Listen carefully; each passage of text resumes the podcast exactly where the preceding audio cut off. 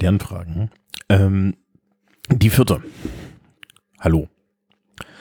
Äh, dieses kleine Projekt geht also jetzt weiter. Wir haben über Aufsätze geredet. Ähm, es hat mir immer noch niemand irgendwie Sachen geschickt, die er dringend mal besprochen haben möchte. Man kann das immer noch machen. At fragen at lernfragen.org. Ich bin immer noch gespannt. Und ähm, dieses Podcast-Projekt biegt jetzt in die nächste Themenrichtung ab. Also wir haben jetzt so ein bisschen über strukturierte Texte, hauptsächlich Aufsätze geredet. Wir werden jetzt also, also hoffentlich wir im Sinne von ihr Zuhörer und ich, ähm, abbiegen in die nächste Ecke. Und das ist ähm, Motivation und Organisation. Das liegt daran, dass ich mir gedacht habe, wir gehen jetzt hier in Bayern, aber auch in allen anderen Bundesländern so langsam aber sicher wieder auf Abitur- und Prüfungsphasen zu. Und wir sind noch rechtzeitig vor dem neuen Schuljahr, dass man sich Gedanken darüber machen kann, was mache ich denn jetzt eigentlich da? Und deswegen ist es vielleicht nicht schlecht, wenn wir in den nächsten Monaten mal so ein bisschen darüber reden, wie man sich als äh, Lernender in allen möglichen Situationen selbst organisiert. Es geht hier nicht darum, den heiligen Gral zu verbreiten, das kann ich gar nicht. Also es gibt da tausend verschiedene Möglichkeiten und alle sind gleich wert. Aber ähm, es geht durchaus darum, mal den etwas verloreneren Organisationsmenschen da draußen äh, Möglichkeiten aufzuzeigen, wie man sich sein Leben besser organisieren kann. Das ist auch keine äh, vollständige Sammlung oder ähnliches. Dafür gibt es irgendwie Workshops und solche Sachen. Das ist gar nicht meine Aufgabe. Aber so die, die, die Grundwegweisung kann ich euch bestimmt geben. Mm, also fangen wir heute im Endeffekt mit der Frage an, warum sollte ich mich organisieren? Und dann kann ich mich immer als gutes Beispiel nehmen. Als ich in meinen Beruf gestartet bin, war ich komplett desorganisiert. Ähm, ich habe meine Unterrichtsvorbereitung regelmäßig weggeschmissen, was eine besondere Klasse von Dummheit ist. Ich habe ähm, mir keine Gedanken darüber gemacht, was ich im Unterricht wann mache, sondern habe das frühst unter der Dusche festgestellt und ich hatte eine Horde von Stress. Warum? Weil die Unsicherheit, die damit mitgeht, einen dann doch die Nerven raubt. Also Organisation und Zeitmanagement und Planung hat sehr viel mit Sicherheit und Stressvermeidung zu tun. Wir haben heutzutage in unserer Gesellschaft und ähm, als, als Arbeitende oder Lernende in dieser Gesellschaft so viel auf der Platte, dass wir eigentlich gar nicht wirklich äh, sagen können, äh, was wir alles tun. Das gilt insbesondere für Berufe, die immer häufiger werden, nämlich so Berufe wie meiner, wo man überhaupt nicht sieht, was man macht. Also meine äh, Produkte, die ich herstelle, sind halt keine Tische, Stühle, irgendwelche Häuser oder ähnliches, sondern bestenfalls das Gefühl, dass die Leute durch mich nicht aufgehalten wurden, ihr Abitur zu kriegen. Ja? Also ich kann überhaupt nicht beurteilen, was ich da mache und ob ich das gut mache und so weiter. Es gibt formale Kriterien für die Leistungsnachweise, die ich erfüllen muss, aber mehr gibt es da nicht. Also du kannst nichts sagen und du hast am Ende eigentlich nur den Erfolg, dass die Schüler von der Schule sind, aber du weißt dann auch nicht, ob das was mit dir zu tun hat und mit dem, was du da tust. Ja, selbst wenn die Rückmeldung von den Schülerinnen und Schülern positiv ist, heißt das auch nichts, weil die haben ja eigentlich auch keine Ahnung, sondern auch nur ein Gefühl. So, Gefühle sind da wichtig, aber ja, ne? Das gilt jetzt auf der anderen Seite auch für Schülerinnen und Schüler, die haben am Ende einen Zettel haben aber für diesen Zettel ganz viel gearbeitet, ohne dann zu merken, was sie da eigentlich tun. Weil arbeiten tun wir dann doch alle, hauptsächlich kognitiv, hauptsächlich durch, durch das Lesen und Produzieren von irgendetwas. Und ähm, das ist unheimlich anstrengend und wird auch in seiner anstrengenden Form erstmal von der Gesellschaft nicht so gewürdigt. Das wird dann späterhin sehr gut bezahlt. Aber es wird eigentlich nicht gewürdigt, wenn es in der Schule ist, sondern da wird es dann als selbstverständlich anerkannt. Und wir sind uns selber gar nicht bewusst, wie viel wir eigentlich arbeiten. So, also das ist das Grundproblem, ja. Ich habe jetzt also ähm, irgendwie hinten kein klares Ziel. Ich muss mich irgendwie motiviert halten und ich muss vor allen Dingen eine Menge von mehr oder minder abstrakten Aufgaben für mich organisieren, gegen den Willen, das eigentlich zu tun. Ja, weil oh, eigentlich haben wir alle keinen Bock. So, ähm, der erste Punkt, über den wir dort reden müssen, ist Motivation. Motivation wird von vielen Menschen immer gedacht als ähm, etwas, das entsteht, wenn man sich etwas möglichst Großes vornimmt. Je besser mein Ziel, desto höher meine Motivation. Dem widerspricht die Psychologie zutiefst. Es gibt keine bessere Möglichkeit, sich zu lähmen, als große Ziele zu haben. Nun kann man große Ziele haben, aber wenn man nur das große Ziel hat, geht es schief. Was man braucht, ist zwischendrin ganz viele kleine Etappen. Ich habe vor einiger Zeit äh, meinen Zeitmanagement- und Organisationsvortrag in einer Klasse gehalten und da saß vor mir jemand, der so Marathon läuft und der meinte, nein, ich habe natürlich ein riesengroßes Ziel. Habe ich gesagt, ja. Aber ich weiß so, wie sie, wie trainieren sie? Trainieren sie dann jeden Tag 42 Kilometer? Also nein, um Gottes Willen, ja, ich, man fängt da langsam an, richtig, man fängt da langsam an. Und, ich, und, und wenn sie dann die, die Strecke geschafft haben, ja, dann mache ich eine größere Strecke. Mhm, und da fühlen sie sich gut, ne? Hm, aha. Also auch der hat kleine Ziele. Kleine Ziele regelmäßig erreicht sind nicht nur viel, viel besser fürs Lernen, also man, da kommt am Ende was bei raus, sondern sind auch viel, viel besser für die Motivation. Jetzt ist Schule noch so ein Ort, der ist natürlich besonders motivationsfeindlich, weil am Ende kommt dann die Schulaufgabe und man hat sich den Arsch abgelernt und hat viele kleine Ziele für sich erreicht. Und dann kommt so ein Lehrer, Fuzzi wie ich, vorbei und sagt, naja, das war jetzt trotzdem nur eine Vier. Also da, da kann man nochmal drüber reden, aber das ist vielleicht auch was für die Schulsprecher, wie man ähm, mit, mit relativen Noten umgeht. Wir haben auch schon über schriftliche und, und Leistungsnachweise und Noten geredet. Ähm, ich verlinke das mal, also das ist nicht ganz so einfach. Aber die Motivation kommt trotzdem hauptsächlich daher, dass ich halt kleine Ziele richtig erreiche. So. Soweit, so gut. Wie mache ich das jetzt? Ja, das erste ist, ich brauche einen Überblick über meine, Fra äh, meine Probleme äh, das, oder, oder meine Aufgaben. Das haben viele Leute schon nicht. Es wird Schülerinnen und Schülern immer irgendwie das Hausaufgabenheft empfohlen. Ja, trage dann das ein an dem Tag, zu dem das machen muss, bla, blub und so weiter. Ich habe das nie in meinem Leben gemacht.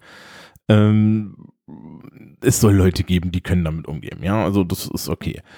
Heutzutage haben wir natürlich Mobiltelefone, das heißt, äh, wir haben Smartphones, wir haben Internet und wir können da ganz viele tolle Sachen damit machen. Und da gibt es dann auch gute Möglichkeiten, das irgendwie digital zu erschlagen. Das macht die Jugend aber großflächig auch nicht. Wenn ich bei mir so ein Seminar gucke, da werden sich die Kurse nicht in, die, in, in, in den Kalender eingetragen, sondern äh, die Übersichten des Kalenders mit dem Handy telefoniert, äh, äh fotografiert und dann ähm, wird durch seitenweise weiße Zettel gescrollt. Ja? Also das ist so, da reden wir nochmal drüber. Gut, äh, das, also das erste ist Motivation. Das zweite, was wir brauchen irgendwie oder warum wir Organisation brauchen, ist ähm, Stressreduktion. Stressreduktion bedeutet im Endeffekt mehr Freizeit, weil ich weiß, wann ich was zu tun habe und vor allen Dingen weiß ich auch, wann Schluss ist. Ähm, an der Stelle biegen wir kurz ab und ich erkläre nochmal die Löffeltheorie. Wer die nicht kennt, äh, wir haben sie im soziologischen Kaffeekränzchen schon mal erzählt, aber ich erzähle sie gerne jetzt hier nochmal. Die Löffeltheorie kommt von einer Frau mit Multiple Sklerose, die saß mit ihrer Freundin zusammen und die Freundin fragte sie, wie ist denn das so MS zu haben? Und dann nahm sie in dem Restaurant einen Satz, so eine Handvoll Löffel und meinte, hier nimm mal die Löffel und leg mal für jeden äh, für jede Sache, die du am Tag tust, einen Löffel weg. Ja, und dann ähm, tat die, tat die äh, äh, junge Frau das und ja, was halt so, ja, so duschen das, das, das und so weiter und so fort. Ähm, und dann war das halt so, dass die normale Person da ganz gut mit ihren Löffeln, die so eine Art Energieeinheit sind, äh, um die Ecke kam. Schwieriger wurde es dann, äh, wird es dann, wenn man halt eine Art von chronischer Krankheit hat. Das kann vieles sein. Und in dem Fall halt war es äh, so das Beispiel für MS. Und dann meinte sie so, ja, jetzt nehme ich dir mal die Hälfte deiner Löffel weg, wenn du einen schlechten Tag hast. Und jetzt musst du mal damit irgendwie klarkommen. Und vor allen Dingen gibt es äh, in der Theorie die Annahme, dass es nicht ein geheimes Reservoir an extra Energie gibt, die, die wir ungestraft benutzen können, wenn wir mal Not am Mann haben. Gibt viele Leute, die glauben das, aber in Wirklichkeit ist es so, dass wir halt am Tag dann einfach nicht so viel machen, dass unsere ganzen Löffel aufgebraucht sind. ich bin selber aber des Öfteren schon mal in den Situationen gewesen, wo die Löffel halt schlicht und ergreifend alle waren.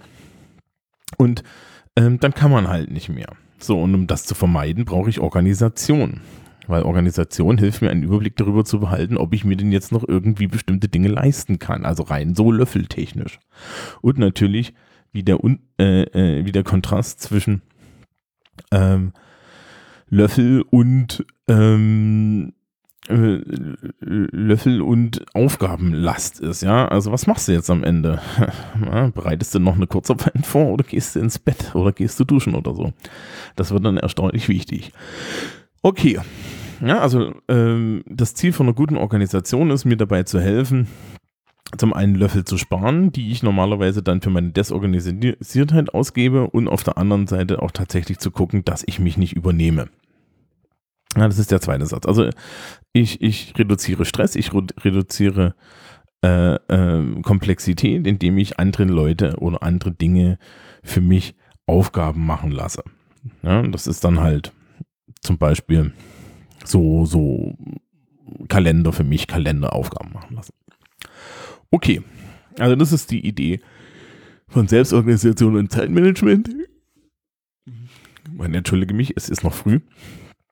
Ähm, und Zeitmanagement ähm, hat dann halt noch die extra Aufgabe, mir irgendeine Art von Taktung zu geben. Und nun ich, muss ich persönlich sagen, ja, äh, ich habe so das Zeug einmal ausprobiert und dann habe ich angefangen, Wecker an die Wand zu werfen, weil kein Wecker sagt mir, wann ich fertig bin.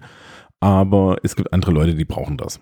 Also ich habe im, im Referendariat eine Kollegin gehabt, die im Endeffekt eine arbitrare Struktur sich zurechtgelegt hat, einfach nur damit sie eine Struktur hat. Also das ist dann so ein bisschen schon, schon, schon off the deep end, aber das kann man auch machen. Okay.